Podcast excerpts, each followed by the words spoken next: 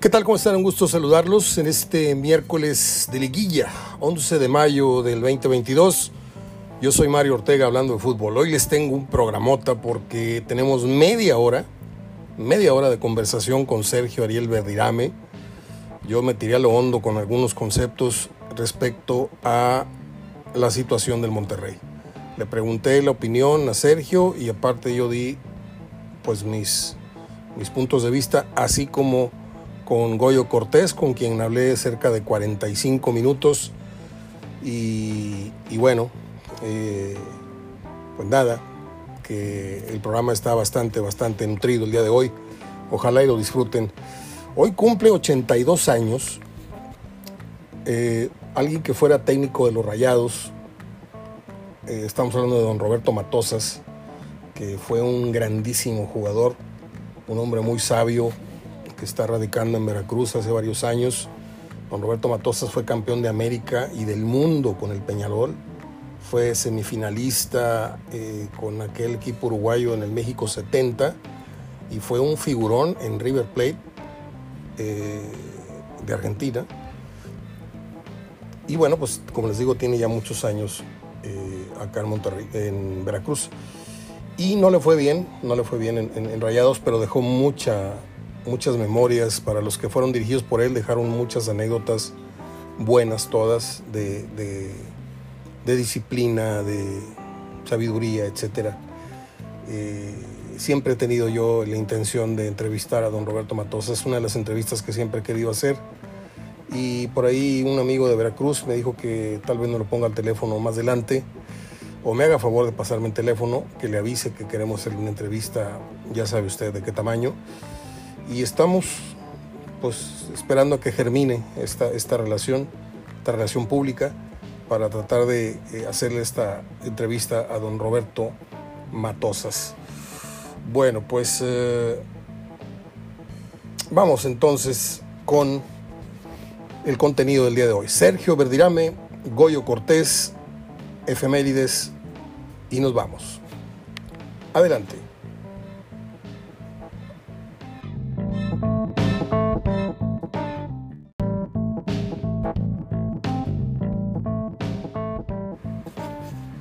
Mira, acá estamos reponiendo el martes con el pibe Verdirame. ¿Cómo te va, pibe? Bien, Mario, ¿vos cómo estás? ¿Todo bien? ¿Cómo pasaste el Día de las Madres? Pues 10 puntos, como platicábamos ahorita. Afortunadamente tú y yo tenemos la bendición, la fortuna de tener a nuestras madres en vida con nosotros y creo que eso es un regalo de la vida. Que hay que disfrutarlo, es correcto. Así es, pibito. Bueno, pues entremos en materia. Acabas de hacer un programa muy bueno yo de veras te llevo la plana y, hay programas en donde el protagonista es el telefonema o el chicharroncito por ahí, cuando te haces compañía de otro que no sea Santi. Pero cuando se ponen a hablar de fútbol, yo te lo digo, este es un referente para mí. No me da pena decir que a veces un tema que tocas o que por ahí Santi propone me da pie para yo eh, opinar mis puntos de vista, pero proponen muy buena información. No, y te agradezco, Mario, porque siempre estás participando y siempre también me pasas muy buena info. Sí, qué bueno, que, qué bueno que lo dices, porque a mí me gusta, eh, como te lo dije ahorita, la cuestión que estábamos hablando del peso y todo, a mí me gusta eh, que la gente que, que, que, me ayuda a hacer programas de fútbol no se sienta y no se crea nada más que para mí el único, el único interés para con ellos es, es que me ayuda a hacer un programa, no a mí me interesa involucrarme, eh, fomentar la amistad. Tú sabes que cuesta muchos años eh, entender y, y, y, y, aceptar que ya tienes una amistad con alguien. Y a mí me gusta demostrarlo, pibe. Me gusta con interés, con solidaridad, haciéndote a veces un comentario que no te va a gustar, pero... Se, agradece. Tú me, tú me conoces, me conoces de años. No, te conozco bien. Bueno. No como te conoce Lalo Palacio, que te conozco. Bueno, pues Lalo, y yo nos conocemos desde la facultad, imagínate, desde los 80. Eh, pibe, voy a tratar de, de ser muy sintético en la pregunta. Lo del Monterrey es preocupante, es caos, es crisis, no es nada. ¿Qué es?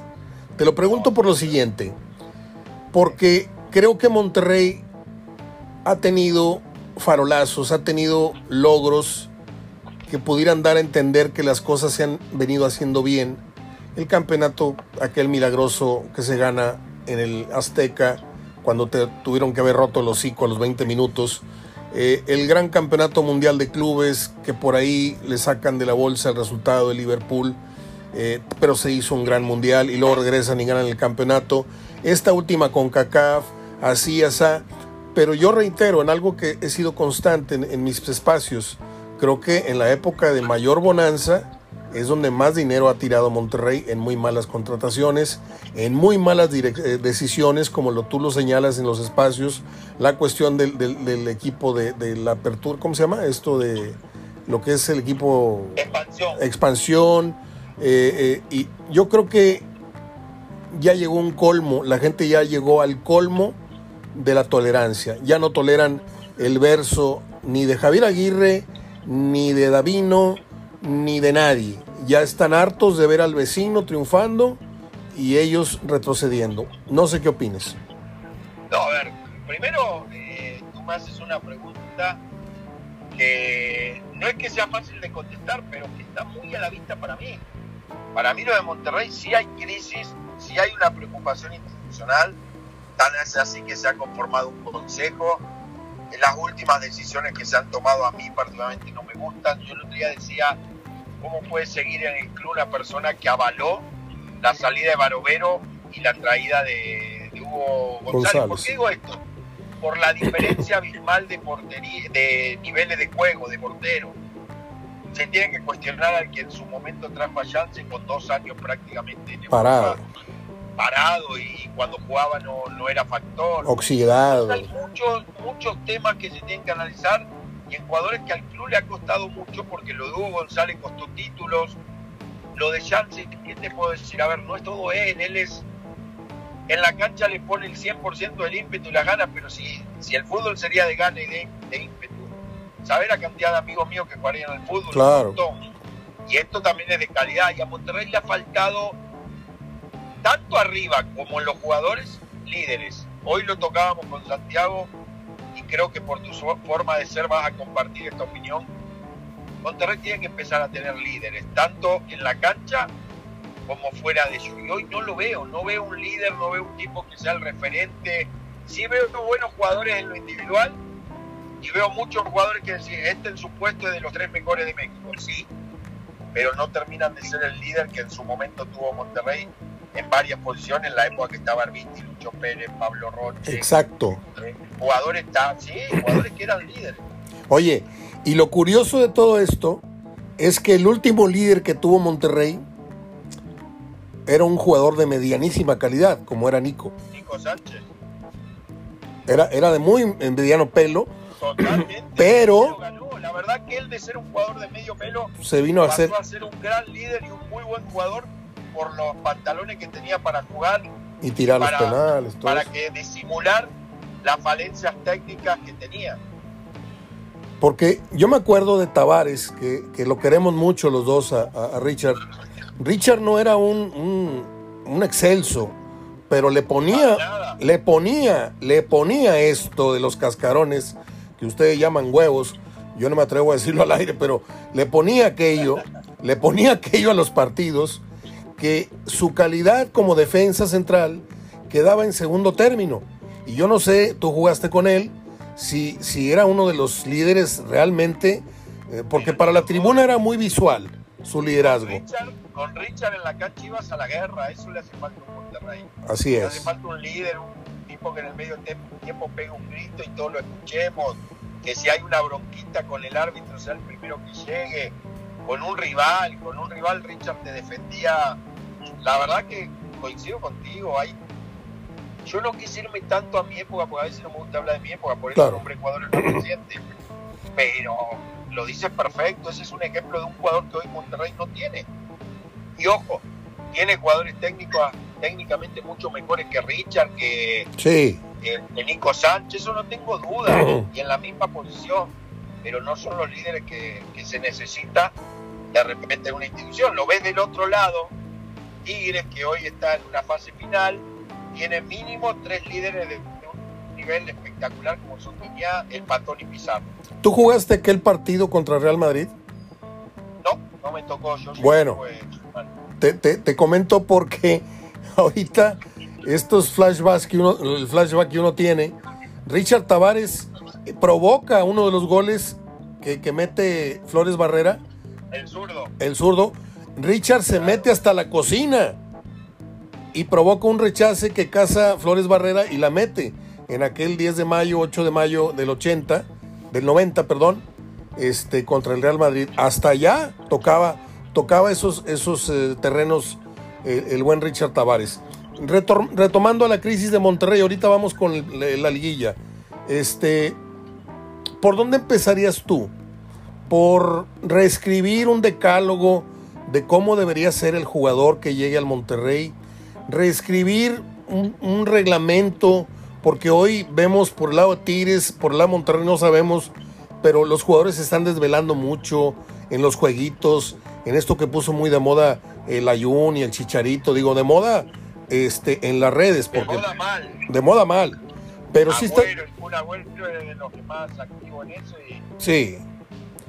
¿Estás de acuerdo que, que, sí, es un tema más preocupante? ¿Estás de acuerdo que ya los equipos en este caso estamos concretando Monterrey Tigres, deberían ponerse a la vanguardia con un reglamento en donde el uso del celular en horas de trabajo y el monitoreo, porque si vas a estar conectado, bueno, ponte, ponle un insider a, cada jugador que no sepas tú que, que, es parte del club, pero que se meta a las redes en donde ellos están jugando y que te dé un informe. Y sabes qué, este fulanito de tal estuvo hasta las 2 de la mañana, o el otro venezolano hasta las 3, y la otra mañana van a entrenar.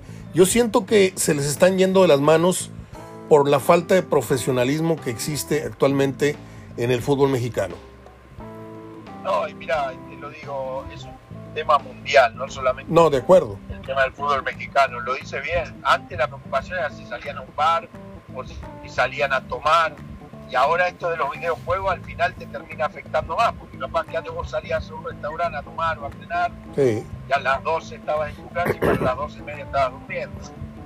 No sé qué tan fácil va a ser controlar eso, pero bueno, en el caso de, los que son comprobados como, no digo adicciones, pero como muy gustosos a tener ese tipo de, de actividades, tienen que saber que al futbolista le afecta muchísimo las posiciones, el no estar descansando, el estar en una posición mala como la que te dan los videojuegos. Eh, yo te digo la verdad, nunca fui muy, muy cercano a ese tipo de, gustos y no te podría hablar, pero me cuentan que sí, que hay jugadores que son las 3, 4 de la mañana y siguen jugando eh, para ganar o para, o para triunfar en, en, eso de las redes sociales o de los jueguitos que, que se hacen en línea con gente de todo el mundo. Claro que uno más o menos lo desconoce, pero ojalá se solucione, porque un tema con lo que se ganan los jugadores actuales que no pueden estar desconcentrados. Es que, bien lo mencionaste tú ahorita, eh, es una adicción y se tiene que tratar como una adicción, ¿sí? Empieza siendo como un juego y termina, termina siendo una necesidad como la adicción al celular. Hay gente que, que tu celular te entrega un reporte y te dice, acabo ¿cuántas, ¿cuántas horas estuve conectado al día? No puede ser. O sea, el celular debe ser una herramienta para llamar, para contestar mensajes, pero hay gente que se la vive todo el día en el celular. Esa ya es una adicción. Y, los, y los videojuegos, lo que la gente no sabe es que no solamente te alteran las horas de sueño, los ciclos del sueño, sino que también afectan la vista, afectan la, eh, lo que es el ritmo cardíaco, porque te crean ansiedad. Estar jugando a, esos juegos de la guerra y de la velocidad y que van manejando un carro de carreras o los otros que están jugando a la guerrilla, eso crea una adrenalina y crea una ansiedad. Entonces tú terminas cansado, te despides de una velada de juegos y te vas a dormir a las 3 de la mañana y en verdad no te duermes hasta que la adrenalina pasa y de eso son dos horas. O sea, esto lo he investigado yo.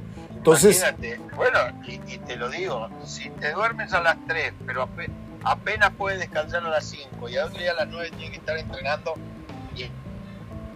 imagínate la, la, afectación que tienes. Pero bueno, en ese caso se, será cuestión de que las directivas de ambos equipos, bueno, y no hablemos de, de ambos equipos, hablemos a nivel mundial, van a tener que tomar decisiones, porque sí, el, el fútbol a nivel mundial, porque yo te digo, yo de los tipos que más vicioso, como le quieras llamar, en eso de los videojuegos ha sido Chicharito y ha sido el Punagüero. Sí, no, que no está en México. Visibles. Te hablo a nivel mundial. Y la Jun.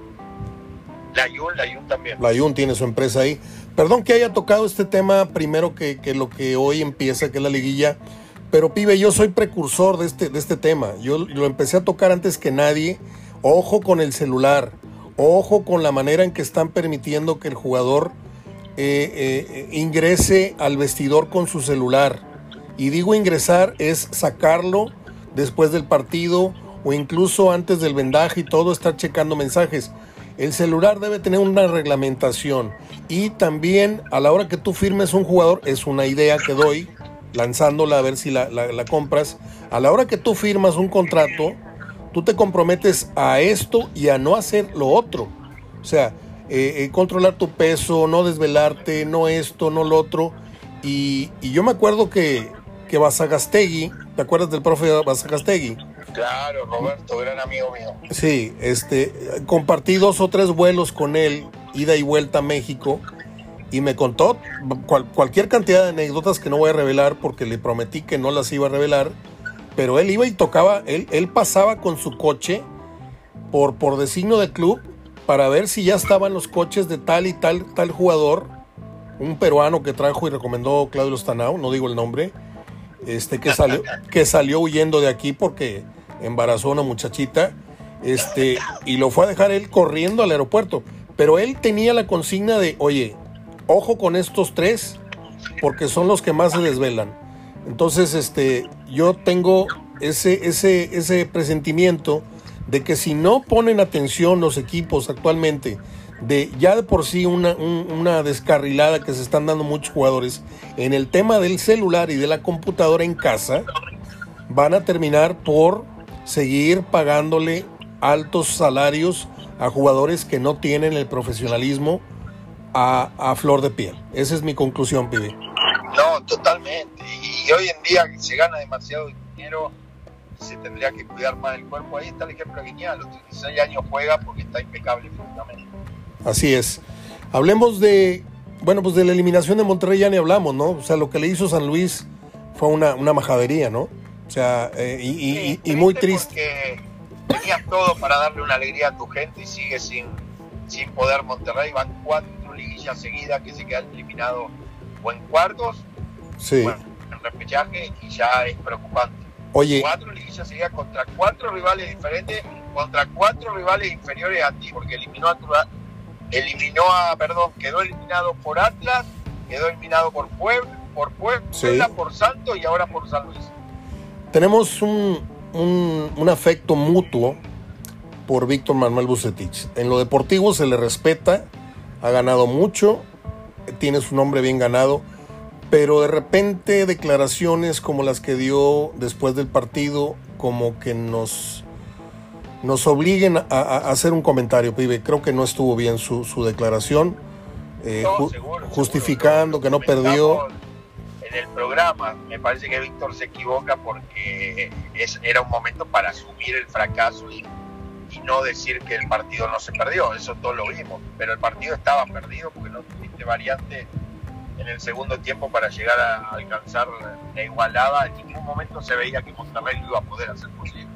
Bueno, pues hablemos de, la liguilla. ¿Te parece que hoy arranca con dos partidos? ¿Cómo, cómo te pinta la liguilla, pibe? Ya estamos claros en que el uno para campeones Pachuca, el 2 pasado yo decía que el partido más disparejo que veía y no me equivoqué.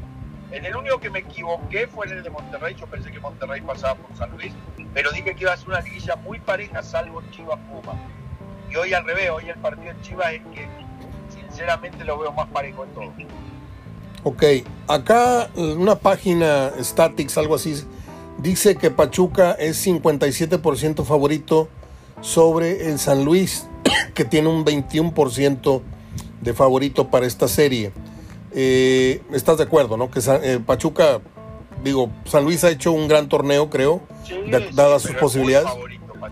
Entonces vamos con Pachuca. Eh, en el América Puebla, creo que América es favorito siempre y cuando Puebla no recupere su mejor fútbol. Sí, pero hasta recuperando el mejor fútbol. Bueno. Yo veo que el América de Ortiz ya entendió lo que quiere jugar este técnico y, me parece que tendría que ser favorito, Mario. Ok, ok. Acá, curiosamente, 42% para Puebla, 33% para América es eh, el momio. En la serie Tigres Cruz Azul, 41-33 para Tigres. ¿Cómo ves esa serie? También. Sí, sí, comparto. Creo que Tigres no la va a tener fácil, pero creo que es mejor equipo que Cruz Azul el día de hoy. Y embaladísimo Chivas, 41 contra 34 del campeón Atlas. 34%. Yo ese lo veo muy parejo. Yo también. Pero muy. Bueno, ahí sí le daría eh, más porcentaje eh, así parejo a, lo que ellos ven que ven a Chivas por encima. Porque hay que decirlo, cuenta el tema y sobre todo con un equipo como Atlas, de que los dos empates, si empatas 1 a 1 y 0 a 0, por decir los dos resultados que se pueden dar, pasa Atlas. Sí. Entonces ahí hace que se pareje mal a.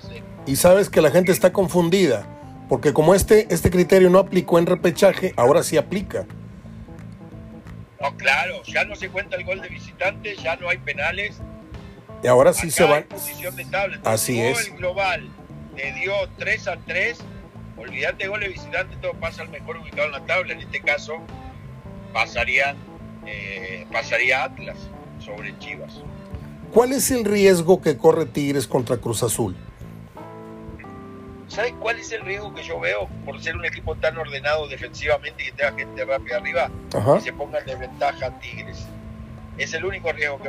Porque si lo visualizo al revés del partido, el partido trabado, con un gol de Tigres, me parece que ahí Tigres lo va a poder abrir como lo abrió Monterrey en el repechaje pasado que le termina ganando 4 a 0. Pero si es al, al revés, pienso que ahí sí el Cruz Azul, por su orden defensivo, la rapidez de Antuna, me parece que ahí sí le puede llegar a hacer daño a un, equipo de Miguel Herrera que va a tener que ir en busca del resultado. Pero mientras el partido se mantenga en los parámetros normales, para mí Tigre favorito, tiene mejores jugadores, más desequilibrante y, también le juega la posición en la tabla, que también es muy importante. O sea, Tigres hoy, eh, eh, mañana compra el 1-0 abajo incluso.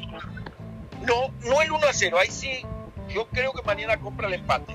Ah, bueno. 1 a 0 abajo, eh, a ver, a como juega Cruz Azul Mario, tú lo has visto mucho a este equipo, que es muy sobrio defensivamente. Y le hace daño a Tigres acá. Defensiva, y que puede hacer al contragolpe, me parece que el que Tigre tenga que venir a buscar el resultado el día domingo, se le podría complicar. No, yo para mí el mejor resultado, bueno, obvio, olvídate del ganar, que sería espectacular. El empate yo sí lo compraría.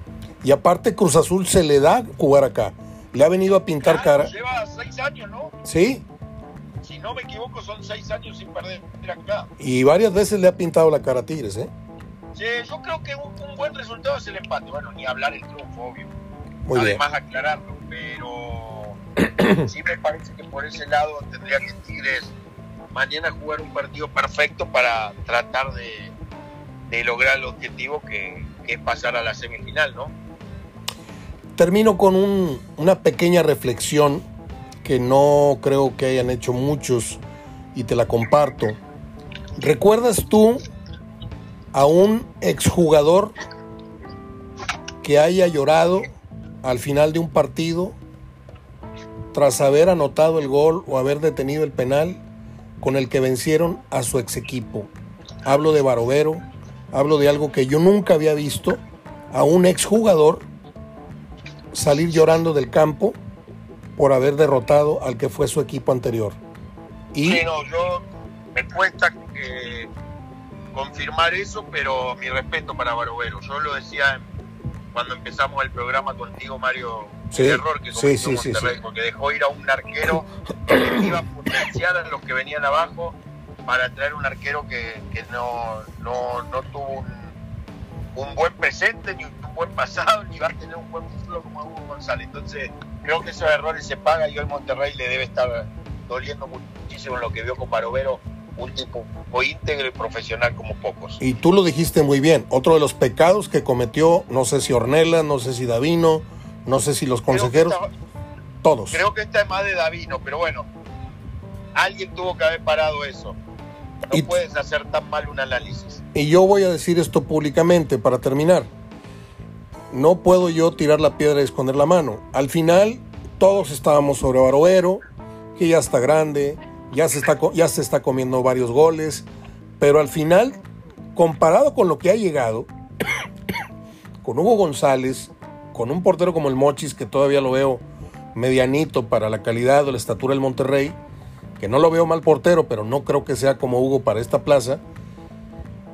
Pero Hugo, eh, tenían portero para dos o cuatro torneos más con Barovero. No, el mismo Andrada, hasta ahora Andrada no ha sido... Ah, bueno, no lo quise mencionar para no... No lo quise mencionar para no entrar en problema contigo, porque, pues este... No, no, no, no, no. Yo ahí, ahí, ahí hay un error.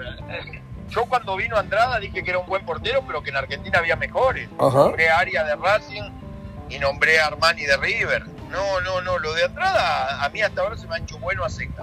Mira. Tampoco lo mato.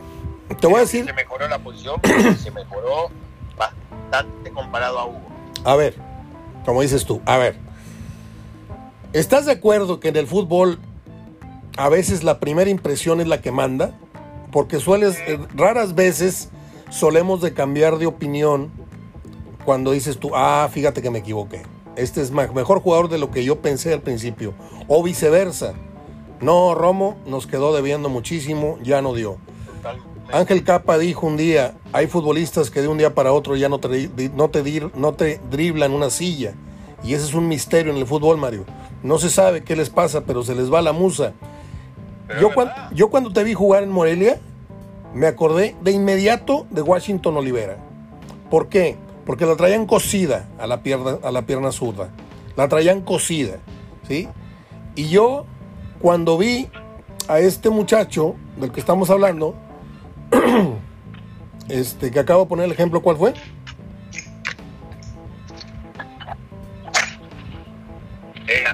De, bueno, cuando llegó Andrada, yo no tenía foto, no tenía video, no, no, no. Estaba en blanco. Y lo vi y nada más porque supe que venía de boca dije yo, bueno, vamos a verlo. Y te lo digo, pibe, acá entre nos, a los 3, 4 partidos, aunque su efectividad fuera de 90%, no me gustaba su pinta, no me gustaba su estilo. Porque uno tiene en la retina a un Ruiz Díaz, tienes en la retina a un Jonathan Orozco, tienes en la retina a no muchos porteros que han sido líderes atrás, pero el estilo de Andrada es torpe. Y aparte de esa torpeza, se ha comido varios goles que se los comió Hugo, que se los comió el otro. Y dices tú, ¿dónde está el plus de haber traído un portero tan caro? Entonces tú fuiste muy honesto. ¿Qué pasa con Andrada? Todavía no ha podido dar ese, como lo dio Nahuel del otro lado, ganar partido. Todavía no lo veo ganar partido. Lo veo un arquero mejor que Hugo, sí, pero que todavía le falta para convertirse y, tú, y fuiste muy honesto. fuiste muy honesto el otro día al decir que tú le ponías, ¿qué fue? ¿Un 6 a la, temporada? ¿6? Sí, sí, 6. Bueno, para que la gente no piense que argentino este, tapa argentino, o sea, fuiste directo al punto. No, pero yo de las cosas que más me río, Mario, tengo 31 años. Ya lo sé. Tengo 9 sin ir a Argentina desde que murió mi señor Ya lo sé. ahora voy a ir siempre si lo quiere y la gente piensa que defiendo a los argentinos. Es increíble la ignorancia que hay de repente. ¿Sabes por qué? Pero, ¿Sabes por qué reincido a veces en el, en el tema? Porque nos escuchan en Spotify. En Spotify la gente de repente no es como el auditorio que tengo eh, perenne acá cautivo en, Facebook. O no, acá te escucha de repente alguien que dice, a ver, déjame picarle acá. Ah, no está Verdirame, no, están hablando de Andrade. Lo va a tapar, seguro, no. O sea, ya lo has dicho varias veces. Y la gente que... Yo, Mario, yo no tapo a nadie. Yo tapo... Si se equivoca ahora por la edad que tiene, taparía a mi nieta. Ahí sí la voy a cubrir porque una es nenita y, es chiquita y es mi nieta. Claro. No voy a tapar a, gente que gana un dineral y que... A ver, y ojo, que Andrada yo como profesional me dicen que es un fenómeno. Hablo de... No tengo por qué defender a un jugador cuando a mí no me representa nada y nunca voy igual que vos a vivir de ello porque no, no soy representante de jugadores. Claro. Yo hago mi comentario y me pagan para eso. Entonces, cuanto más ecuánime sea y más honesto con lo que yo diga, eh, más credibilidad voy a tener. Termino con la pregunta obligada, Sergio. Este, yo me imagino que cuando viste las llaves venir, eh, Pachuca San Luis, América Puebla, Tigres Cruz Azul y Atlas Chivas, tú ya desarrollaste tu semifinal y tu final. ¿Cómo quedó? No, eh, esta vez la tengo bastante clara. Yo creo que si no me equivoco, pasan los cuatro de arriba. La otra vez dije lo mismo y pasaron tres. Ya, ya, ya. Y va a quedar Pachuca América, Atlas Tigre. ¿Y luego? Y luego la final, yo la visualizo América Tigres. Ah, caray. O sea. Sí, a mí América me gusta mucho. Mira, mira vos. Yo fui también Pachuca. Pero si me preguntaba una duda, es la de América Pachuca. Ahí puede ser cualquiera de los dos. Yo voy a la final Pachuca Tigres. No, a ver, por eso te digo, si tengo una duda en la de Pachuca América, ¿quién gana? Ahí sí puede ser que que pase Pachuca. De hecho, me tocó en una quiniela, para que vea que hasta soy objetivo. tendría que decir, en la quiniela de, la foto que viste del lunes, ahí hicimos la quiniela y me tocó, bueno, elegí Pachuca. Bueno, puras fieras, ¿eh? Con las que cenaste. Pura fiera, pura fiera. ¿Me saludaste al charro? Eh, como siempre, el charro es un fenómeno. Te manda muchos saludos. Dámele un abrazo. Te mando. Muy buenos recuerdos de tu señor padre. Gracias. Te mando mucho cariño. Muchas gracias, pibe. Igual, Marito. Fuerte abrazo. Te quiero. Bye.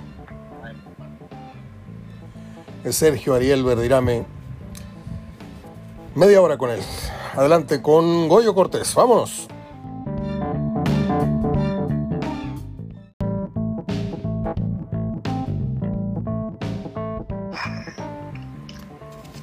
Bien, pues ahora vamos con otro de los cracks que apoyan este programa con su experiencia y con sus anécdotas y con sus puntos de vista, que es Goyo Cortés al que le mando un abrazo con todo mi cariño como siempre, públicamente lo digo, y saber cómo sigues, Goyito, con este virus que nos anda azotando a muchos, que es el del dolor estomacal, este dolor de no sé qué, mareos, vómitos, no sé qué, no sé qué tan fuerte te haya pegado.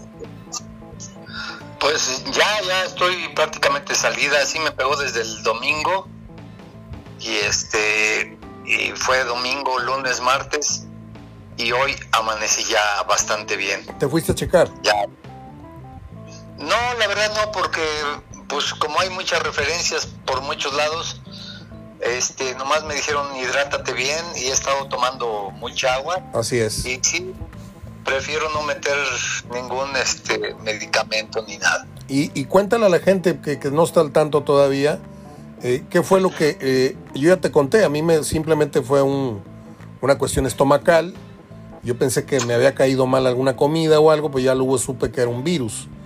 Y sí tuve problemas de, ir al baño eh, muy seguido, dos, tres días. Y luego ya pasó.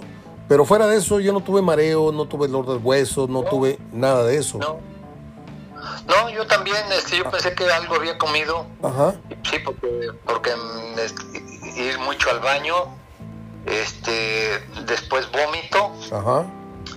Y y bueno, ayer, ayer sí que fui al baño, después vomité y me entró un, un escalofrío así, sudor, sudé mucho y un, un, un hormigueo en las, en, los, en las manos que sí me, como que en ese momento sí me preocupó, porque se me hizo muy raro eh, eh, la forma del hormigueo y con tanta fuerza. Dijiste no vaya a ser un infarto, ¿no?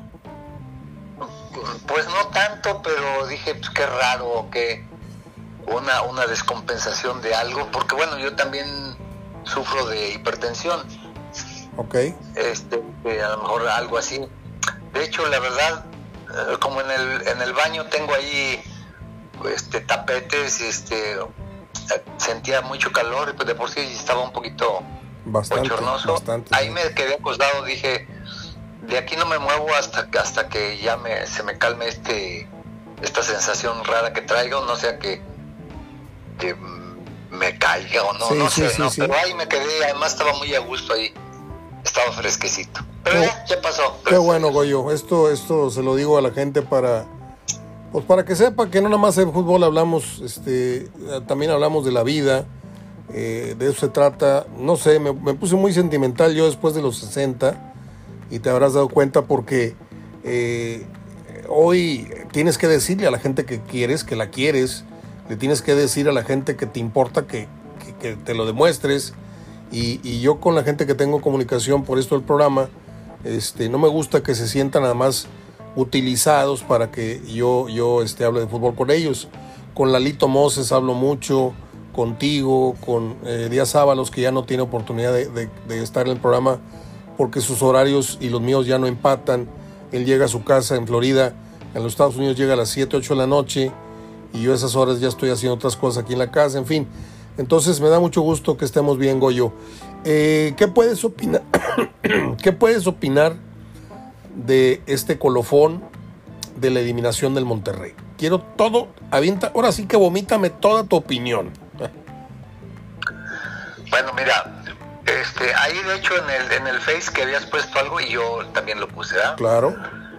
Este, todos se van sobre los, el técnico, sobre los jugadores y es, y es lo correcto, ¿ah? Es cierto. Se van sobre Davino, que también es muy cierto, muy correcto pero nadie ha tocado a González Ornelas, que para mí es el principal responsable. Te voy a decir por qué. Cuando Monterrey tiene logros importantes, estaba, eh, estaba así González Ornelas, pero estaba don Jorge Urdiales. Sí, señor. Y, y entonces, bueno, hay logros, corren, porque corren a don Jorge, porque yo creo que que han de haber dicho, no, pues esto es fácil, pues si cualquiera puede ser campeón aquí, déjame correrlo. Además de que sabemos que, a, al señor González Ornelas no le gusta que absolutamente nadie le lleve ni una contra. Eso es lo que todo mundo sabe o sabemos, hemos oído, hemos platicado. Si él dice que que el, que el cielo en este momento está es, es color amarillo, y si tú dices, ah, caray, pues como que no está tan amarillo, ah, tú vas para afuera, tú no me sirves. Entonces, yo creo que desde ahí está el principal problema. Eh, yo creo que para mi gusto sí debería haber una, una, un cambio, pero de directiva. Radical. fuera, sí, fuera la directiva, de que venga gente que le entienda un poquito más y que tenga un tanto empatía con los jugadores, sin ser pilmama. Y, en lugar de, de, este Dulio, pues eh, imagínatelo en el tiempo de Aguirre. Eh, ¿Qué le podría él decir a Aguirre? Aguirre lo, lo, bateaba, pero rapidito. Claro. Entonces yo creo que necesita otro tipo de gente ahí. Si bateaba al dueño, que no bateaba a David, ¿no? Claro. Entonces yo, yo creo que yo vuelvo a insistir, a mí se me hace que el que se equivocó fue Víctor en haber aceptado el, cargo de DT. Para mí, Víctor debería ser el director deportivo y tener un presidente nuevo, que hay gente, hay gente muy importante que, lo puede hacer, lo puede hacer muy bien, este, pero con, esa, esa situación de que fuera Víctor el, el director deportivo u otra gente que también hay gente importante que, lo puede hacer muy bien.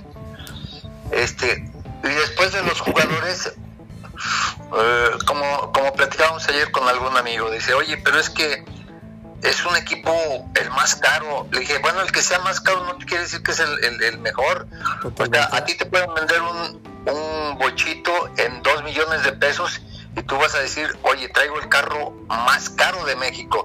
ah, bueno, traigas el carro más caro, pero no es el mejor. Goyo, muy fácil. La, la, la, la, resultante de toda esta, esta lógica que estamos aplicando es si el equipo más caro, este, si, si meterle mucho dinero es igual a campeonatos, pues cada año sería campeón el, equipo que más invirtió.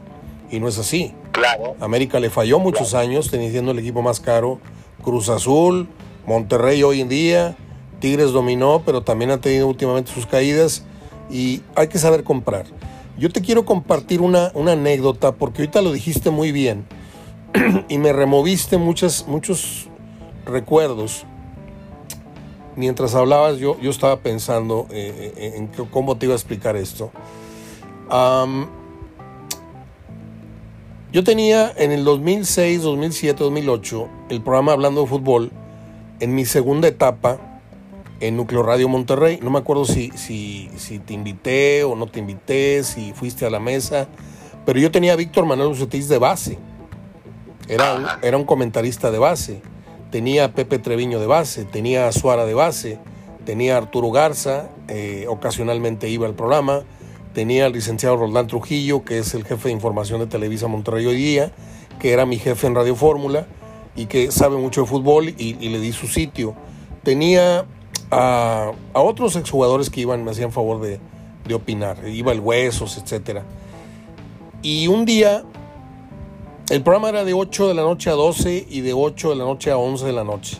O sea, un programón, como me gusta hablar de fútbol, a, mis anchas y, sólido, hablar de, de, temas sólidos y nada de chicharrón. Entonces un día se termina el programa, ahí quedamos en la chorcha, en el pasillo, y que sí, las carcajadas, y me dice el operador, tiene una llamada. Entonces contesto y digo, sí, dígame. ¿En Mario? Sí. Habla eh, González Ornelas. Ah, caray, dije yo, este, sí, señor, buenas noches, ¿en qué le puedo servir? Quería saber si te puedes dar una vuelta a la oficina, te quiero invitar un café o, o algo, que quería platicar contigo. Eres el único programa, y perdón por lo que voy a decir, la falta de modestia, pero así me lo dijo. Eres el único programa respetable que yo escucho en la radio. Uta, dije, no, pues, este, mañana estoy por ahí.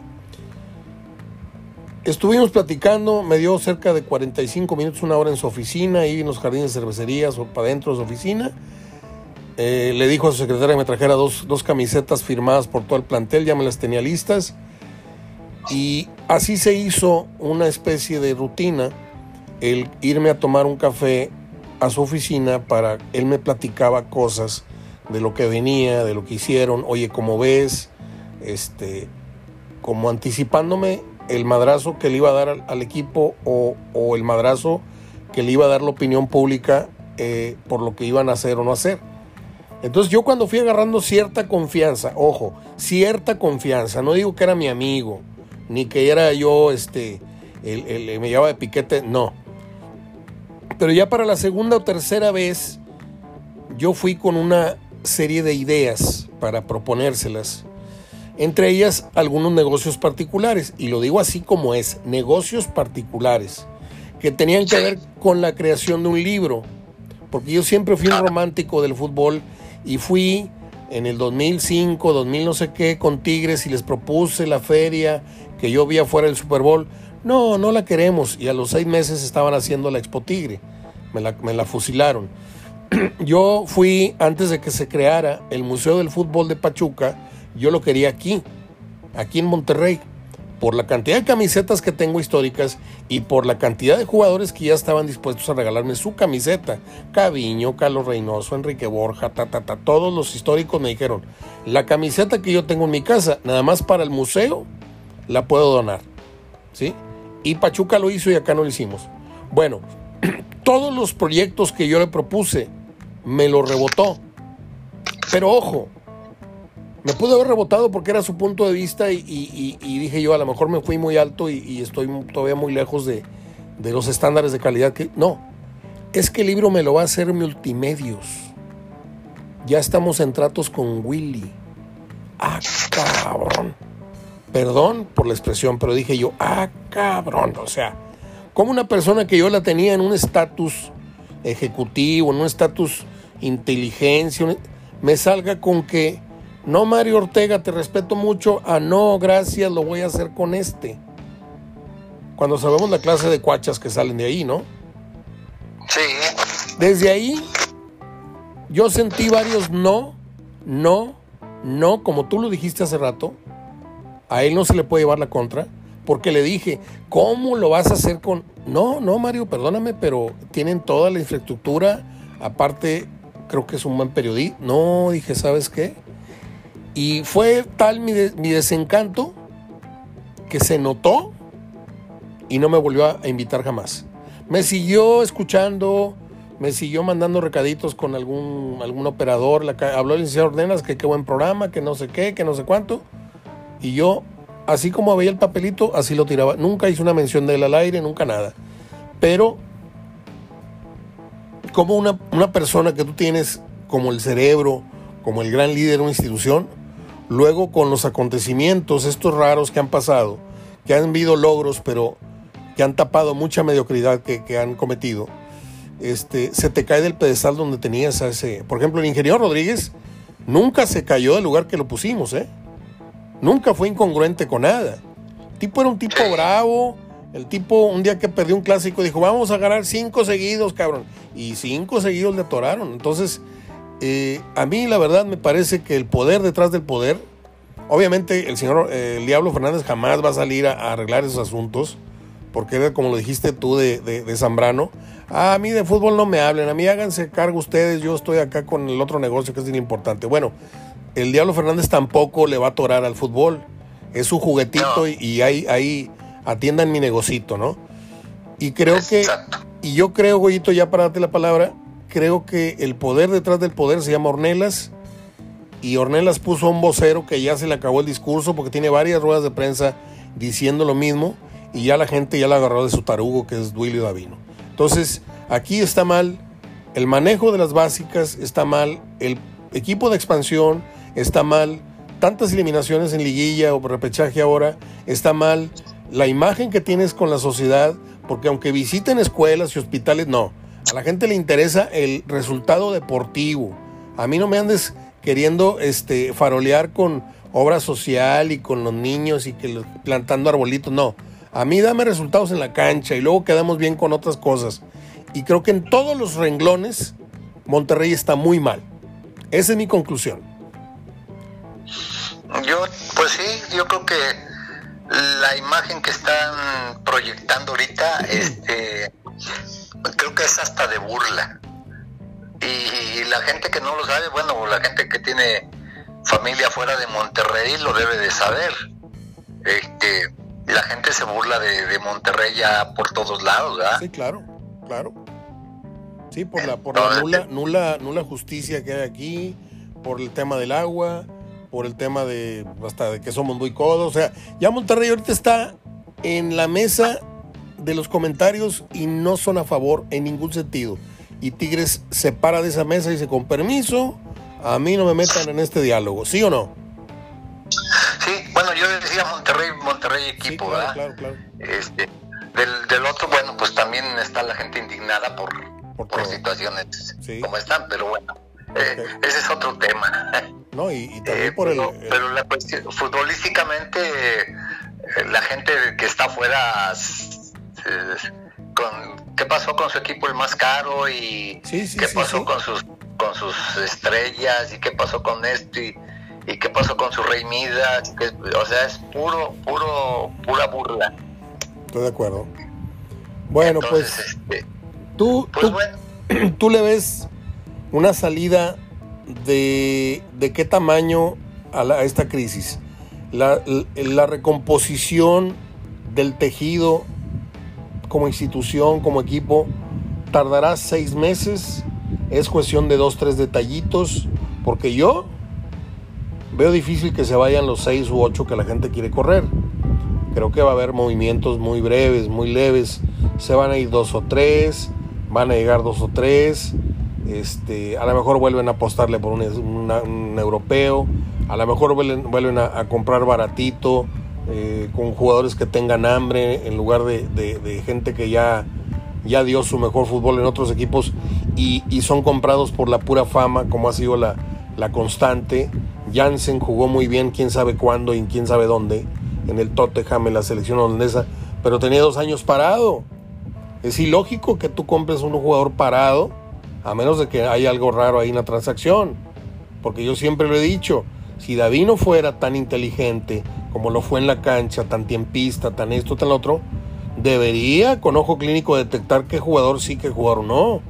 No, dejó que le metiera Mohamed el gol de Albertengo, de Del Ángel, de Cristaldo, de no sé quién, de no sé cuánto, el portero Altote, el delantero hondureño, el este, el otro. este, el muchachito este delantero que trajeron de Morelia, de no sé dónde, y, y, y, y por uno bueno se ponchó tres, cuatro veces en contrataciones.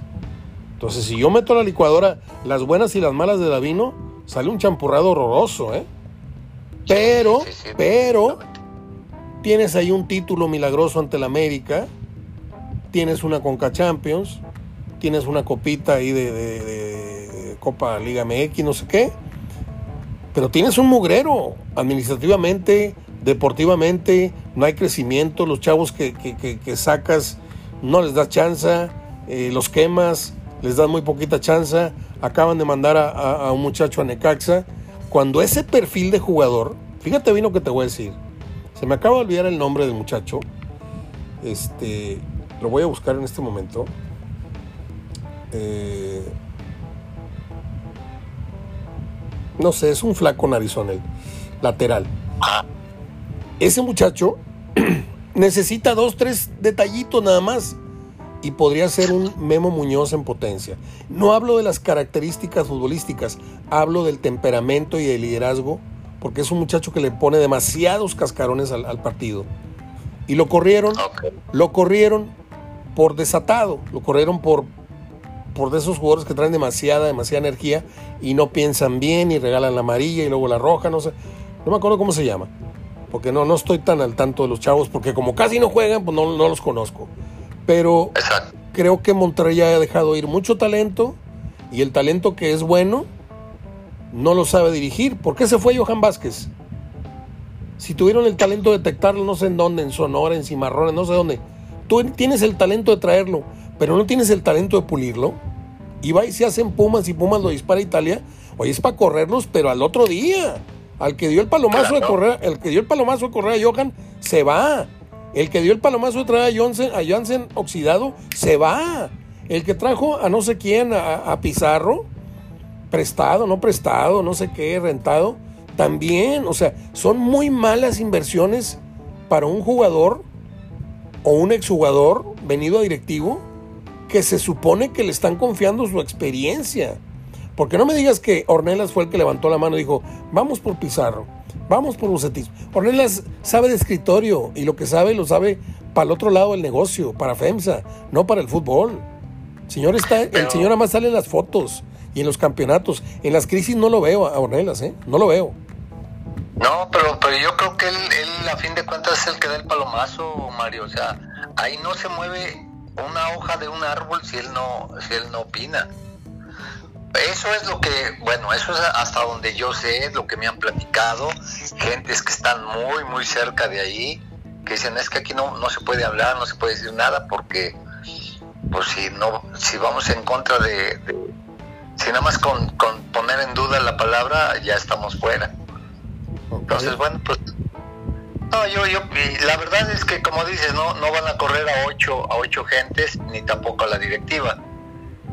Este, y yo creo que seguirán en la mediocridad que, que están, sí van a andar ahí de repente bien, de repente mal, de, te soy sincero, yo siento que Víctor ya no tiene mucho futuro en Monterrey. Ya no va a ser, creo que él se equivoca otra vez. Totalmente va a hacer lo que, lo que hizo en tiempos anteriores, ya no, ni en Monterrey ni en ningún otro equipo ya. Creo que, que, que ya su tiempo como directivo ya, está cansado, no sé, lo veo así. Para, para mi entender, ¿verdad? A lo mejor si, da, se da un tiempecito él, un sueño sabático, dos años y después regrese con más bríos pero si lo ves como que como que ni ganas tiene, así, así lo veo yo. Mira, es muy, muy se lo dije a Verdirame hace rato y, y, y yo no puedo salir diciendo que eh, Víctor es mi amigo o estuvo conmigo y aparte a, a sus espaldas hablar mal de él. Pero no, no. una cosa es cierta, Goyo, y hay que aceptarlo. O sea, ni es tan buen entrenador como la historia lo dice, ni es tan malo como hoy parece. Los entrenadores dependen totalmente de los jugadores.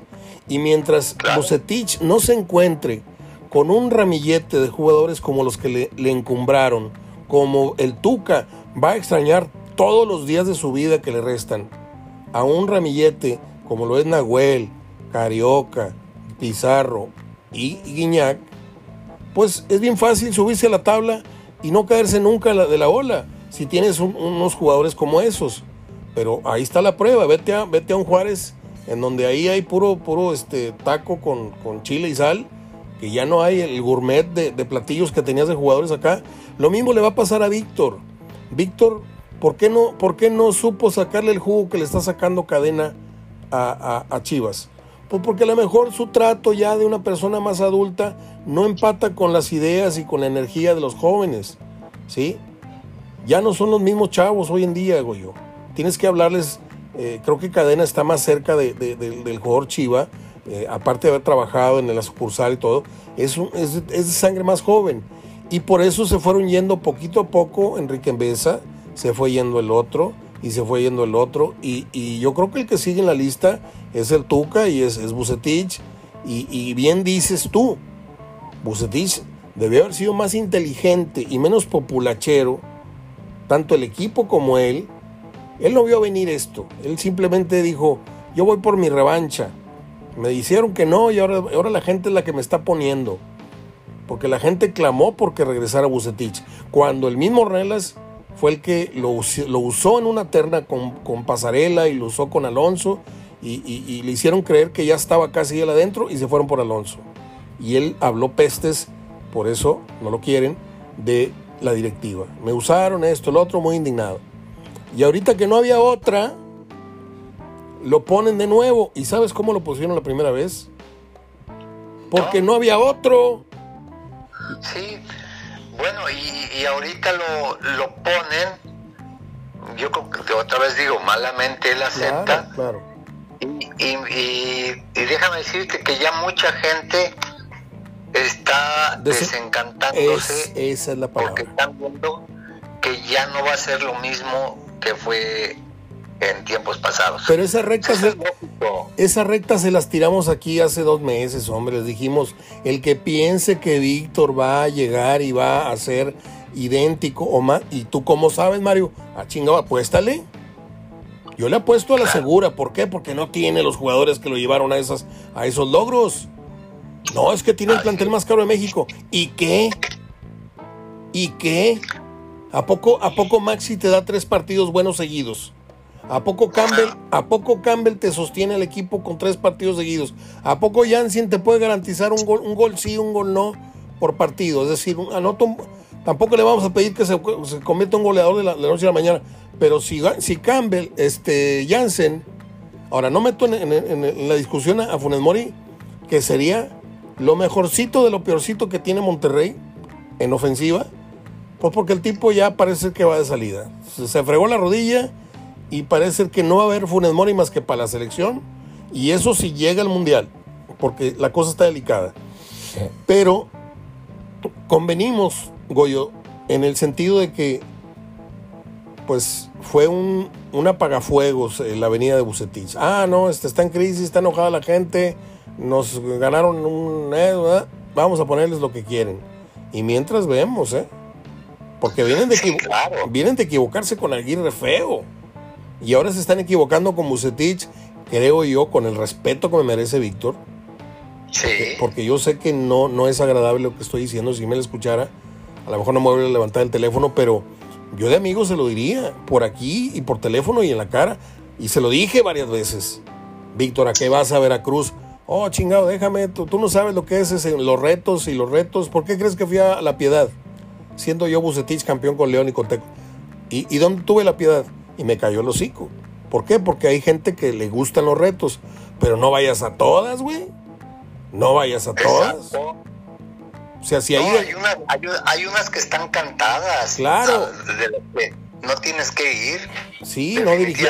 ¿Te acuerdas que le fue muy mal en Puebla? A lo mejor, Víctor, sí, pudo haber ido ahorita al Cruz Azul, al Puebla, al que quieras, pero no era a Monterrey. No, ahí dejaste la vara muy alta y tú, tú solito te la vas a, a, manchar. Pero bueno. Claro que sí. Ahora, habrá gente, habrá gente, habrá gente. Vete, vete, ganador y ya no regreses y, que te rueguen y no, y no, y no. pero Víctor, ¿qué, ¿qué, te parece si te vienes como, como vicepresidente, como director deportivo, como el que quieras, como mandón de aquí de todo lo deportivo? Ah, eso es distinto. Y ahora sí vamos a trabajar y yo voy a ver a quién traigo, cómo se, qué, qué jugadores. Ahora sí escógelos tú. O tú dales el, palomazo y, y la institución va a confiar en ti, en que tú vas a traer gente que no nos va, no nos va a, defraudar. Cuando, bueno, cuando menos de, de 10 que le pegues a 8, yo me acuerdo, eh, Panchito Hernández, un, un hombre súper, que no sé, que no lo sepa, es, fue un hombre que, que tuvo al América siempre en, en plan grande, eh, un hombre institucional del América que, que no lo puedes relacionar con, con ningún otro equipo, Planchito Hernández. El mejor visor que ha tenido la América en su historia. Entonces siempre trajo jugadores buenos. Por ahí le metieron un balazo de repente, bueno, sí, ok. Sí, Pero pues, de, de, 30 le, le, metieron dos balazos, bueno, está bien. Sí, estoy de acuerdo. De estoy de acuerdo. Sí, pero fue el que trajo al Negro Santos, fue el que trajo a Reynoso, fue el que trajo a Hodge. ¿A todos? Sí, fue el que a trajo a, a, Batata. A Borja, a todos, a todos. A todos. El mero Él y Cañedo fueron los que forjaron la grandeza de la América, desde mi punto de vista. Claro. Sí, sí, sí, sí, definitivamente. Y curiosamente los dos ex Zacatepec. Fíjate. ¿Eh? Bueno, sí, había mucha relación América-Zacatepec. ¿Quién iba a decir que el Zacatepec, esa plaza tan, tan tradicional, tan humilde, de ahí iba a salir tanto conocimiento y tanto, tanto prestigio para luego este, eh, relucir, salir a relucir en, en, el América, ¿no? Es como si ahorita habláramos de... Mucho, sí, mucho tiene que, que ser el, el, querer hacerlo, Mario. Sí. El querer, el querer hacer bien las cosas, el tomar decisiones y, el, saber que, que, esas decisiones están sobre tu espalda. No, no que si la riegas, ah, pues no pasó nada, pues está bien. No, no, no, no. Esta es mi decisión y si la riego, bueno, sobre de mí vienen las, las, las críticas y las aceptaré. Y, y las críticas y, y más, ¿verdad? Lo que pueda pasar.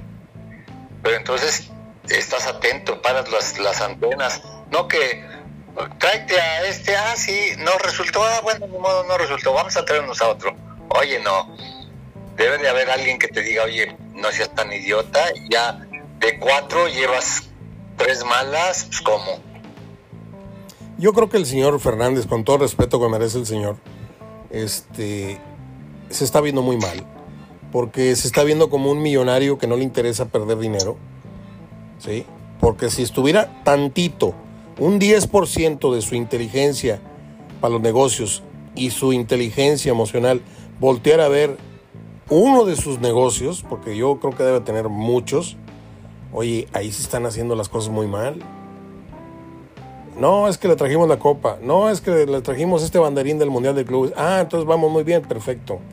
No se pueden ganar todas, pero sigan echándole ganas. No, se está haciendo una porquería una porquería de negociaciones, le están bailando el dinero muy feo y yo sostengo lo que he dicho aquí 100 veces en los últimos 5 años. En la época de más bonanza del fútbol, en este caso de los Rayados, es cuando más están desperdiciando el dinero.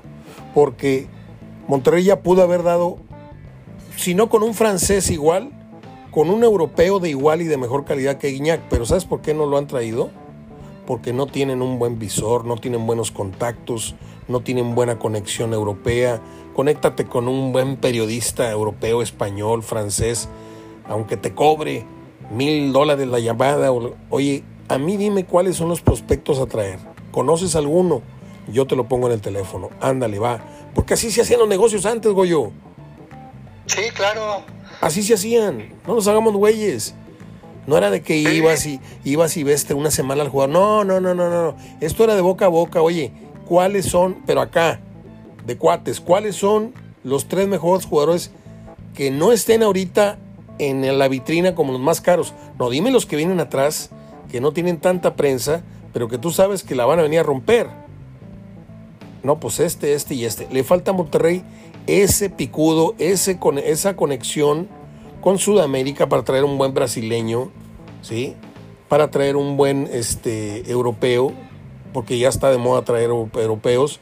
Entonces creo que a Monterrey le falta, ya tienen estadio grandote, ya tienen el estatus de equipo rico y de equipo supuestamente ganador los últimos años. Ahora lo que le falta es personal administrativo y deportivo a la altura de las pretensiones que tienen, ¿eh? porque ahorita tienen a puros yuppies, a puros cuellos blancos jóvenes, Vela el otro, y el otro que corrieron, el otro que se fue a Canadá y no sé qué. Y la experiencia que tenían con don Jorge, igual que como se fue Jonathan, no la han sabido suplir. Y va uno, y va otro presidente, y van por otro, y no le han pegado al clavo, como no le han pegado a la portería. Entonces, mientras Monterrey no ponga gente capaz en los puestos importantes, entrenador, presidente deportivo, asesores, etcétera, va a estar dando bandazos, de repente un campeonato y de repente 3, 4, 5 años no. Ah, pero ahí está el dulcito de la Conca Champions. No, no, no. La grandeza, Goyo, se construye ganando un título, otro título, un año no título, luego otro título como Tigres, o un título sí, un título no como Toluca en los veranos. Y Pachuca se fue haciendo de títulos en los torneos cortos. Santos se fue haciendo grande con torneos cortos. Y acá de repente pasan 5 o 7 años y no vuelves a ver un campeonato de liga, ¿eh? Que repito, la gente se hace güey y creen que el, campeonato de CONCACAF este, es el doble de premio cuando es un torneito de 7 partidos, ¿eh? Les de repente pues es lo único que, les queda, Mario, o sea, porque tanta burla, ah, bueno, pues somos campeones de la CONCACAF, o ah, es que fuimos al Mundial de Clubes, o sea, ¿qué te queda decir? Aunque después te diga sí, pero mira cómo saliste todo no, yo, tengo que aceptar que, que, que ganar la CONCACAF te da un prestigio de zona. Eres el mejor equipo de toda una zona, ¿sí? Pero curiosamente te pregunta la CONCACAF, oye, ¿y allá en tu casa cómo andas? Ah, no, he ganado un título hace cinco años. Ah, pero en CONCACAF lleva cinco seguidos o tres seguidos, sí, pero este, pues es un torneito, como te digo, de siete partidos, ocho partidos. Ganar la Conca son cuatro partidos importantes. Los otros son entre, como dices tú, las estufas económicas o no sé qué, Carnes Cantú de, Venezuela y de Puerto Rico y partidos bananeros. Y de repente ya estás en instancias de semifinal y final contra un gringo y contra un mexicano. Y ahí empieza realmente el, el torneo de CONCACAF. Porque lo anterior fue muy, muy, un proceso muy fácil y el premio es demasiado. Te vas a Dubái, te vas a China, te vas a no sé dónde, a los Emiratos y, sales en la tele a nivel mundial y, y, un campeonatito de dos juegos, pierdes el primero, ya no estás en la película y te regresas con las manos vacías y llegas a tu casa tirada, porque la liga la tiene tirada a Monterrey desde hace un buen rato, porque a mí que no me venga nadie con que, espérame, ¿y el campeonato de Mohamed? No, espérenme tantito, o sea, Espéreme tantito, ese campeonato se ganó colgado de los postes. Ese campeonato se ganó en penales. América en los primeros 20, 25 minutos te tuvo que haber clavado tres goles. Se cansó el América de fallar. Monterrey recuperó el aliento. Los llevaron hasta los tiempos extras y luego los penales y se dio el milagro. Que no se va a volver a repetir en 100 años. Ganarle un campeonato en esas condiciones al América en el Azteca, no lo veo, no, no creo que tener vida para, para verlo de nuevo, ¿eh? Entonces, ese, tipo, ese tipo de distractores, Goyo, te dejo hablar. Ese tipo de distractores creo que han matizado lo mal que se ha trabajado en Monterrey en todos los órdenes que te dije anteriormente, deportivo y administrativo, manejo de básicas, proyección de jóvenes. Eh, eh, eh, por sistema tienes que, como lo dijo Guiñac hace poco, Tigres desde hace un buen tiempo debería estar debutando tres, tres chavitos por año y sostenerlos en el equipo para ir creando la, la, estirpe y, la sangre tigre.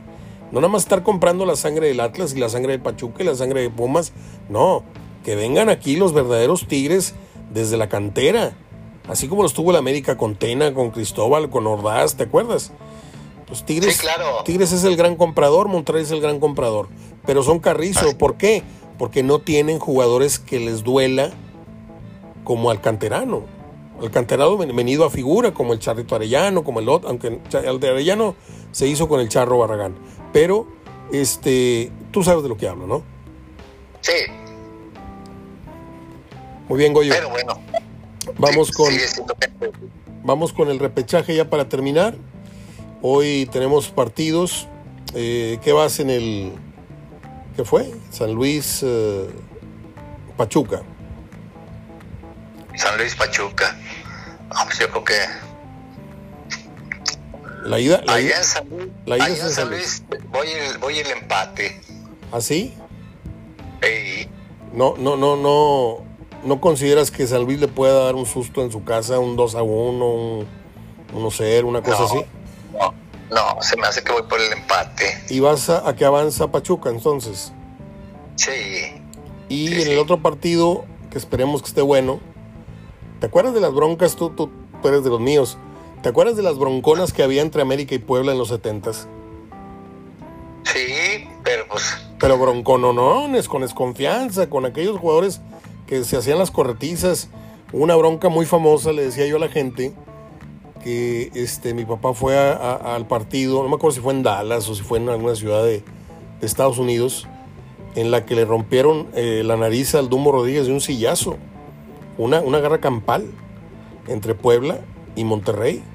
Y en aquella época también hubo una bronca muy, muy famosa entre poblanos y americanistas, que incluso se tuvo que repetir el partido o algo así, o quedó pendiente unos minutos, pero fue histórica. Voy a buscar los datos, por ahí los debo de tener guardados en alguna revista, porque yo colecciono revistas Penalty y Balón de aquella época. Ya están llenas de cucarachos, pero ahí las debo de tener. Este, pero yo creo que tú, tú sí te acuerdas de esos datos, ¿no? De aquel recuerdo. Eh, bueno, era, era, en ese entonces era más fácil este las broncas, ¿no? Como que era menos, no había tanto castigo, Exacto. como, no sé, pero yo, yo me acuerdo, yo salía en eh, Atlante no tenía reservas y el, y el Atlético Español salíamos a jugar en el, el, el partido, el preliminar, Sí. cuando jugaba el Atlante.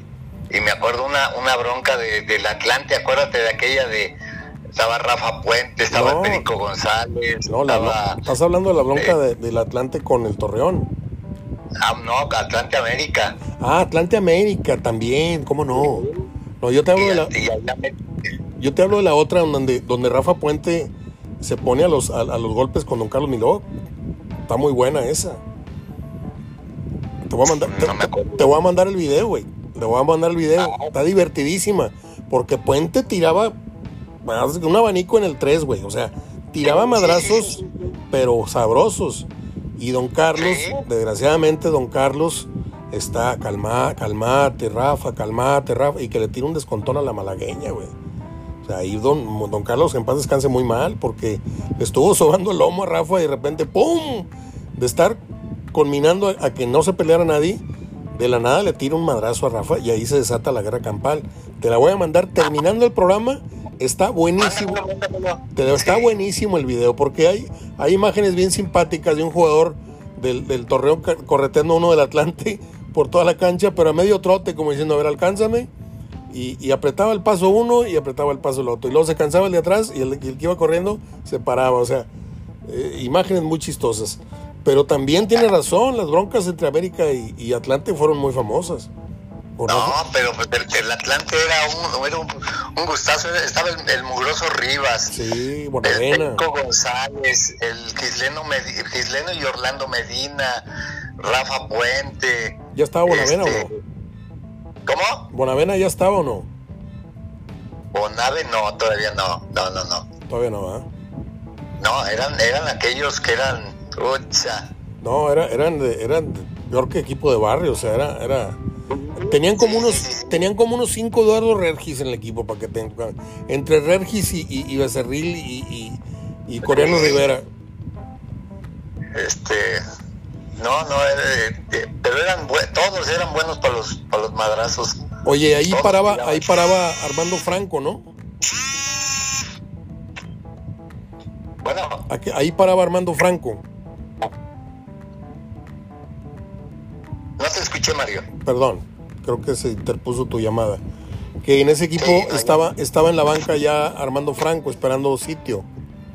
Sí, siempre estuvo Franco ahí de, de suplente. Muy bien, Goyito. Entonces, vas en la ida con el empate en San Luis con Pachuca y en el Puebla América, ¿qué vas en la ida en Puebla?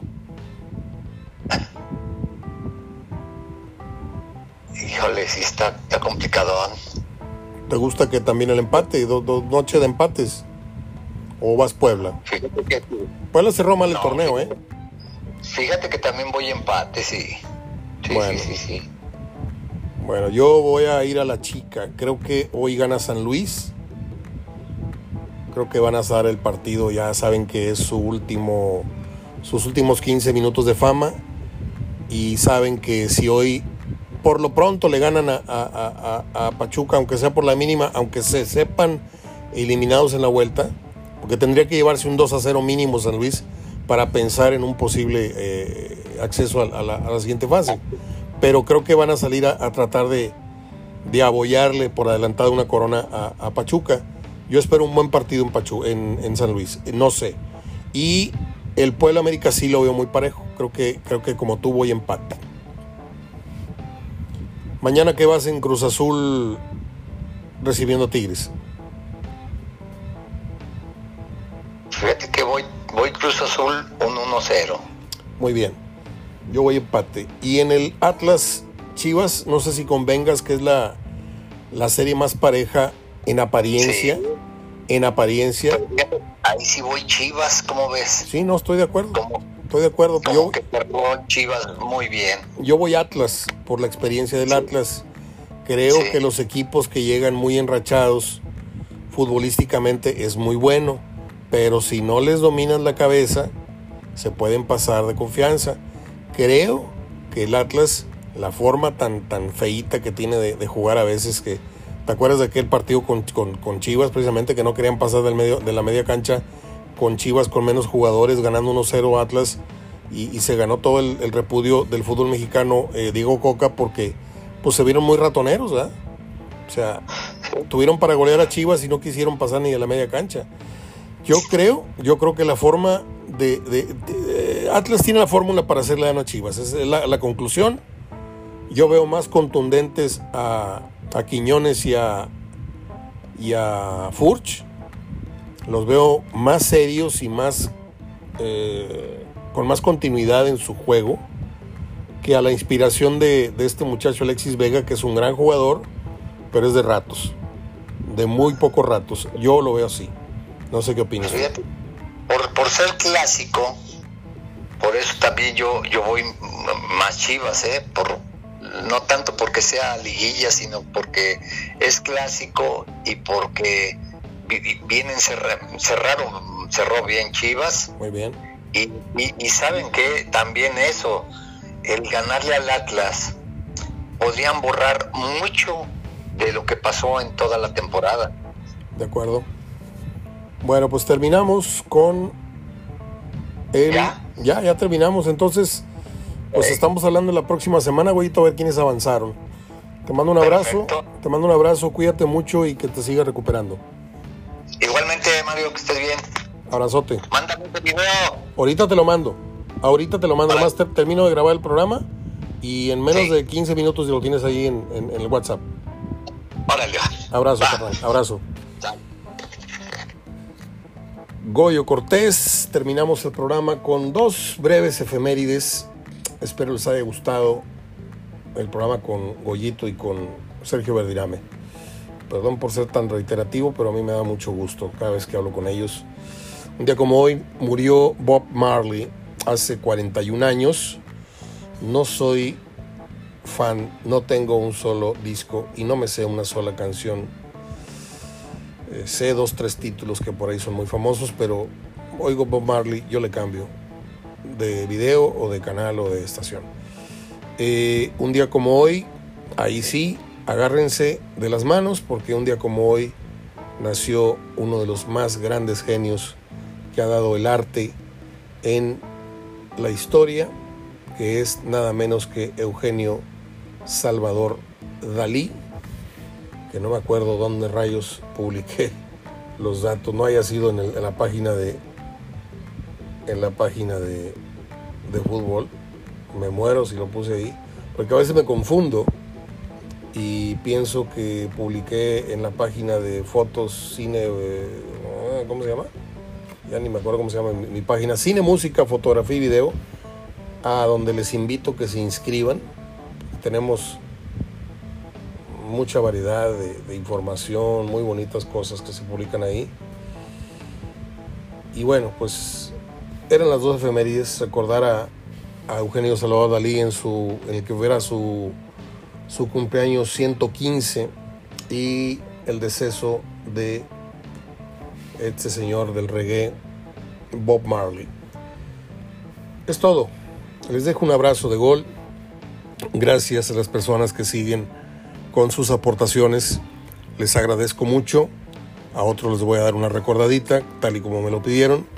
A Rick, a Cheque, a otros, a don Diego a todas esas personas que todavía eh, no han aportado lo de los meses anteriores o el mes anterior, estoy poniéndoles un mensaje para agradecerles que sigan apoyando este programa HDF Radio. Y usted si quiere unir, que no lo ha hecho, eh, pues pónganme un mensaje vía inbox eh, en Facebook y le explico de qué va la cosa.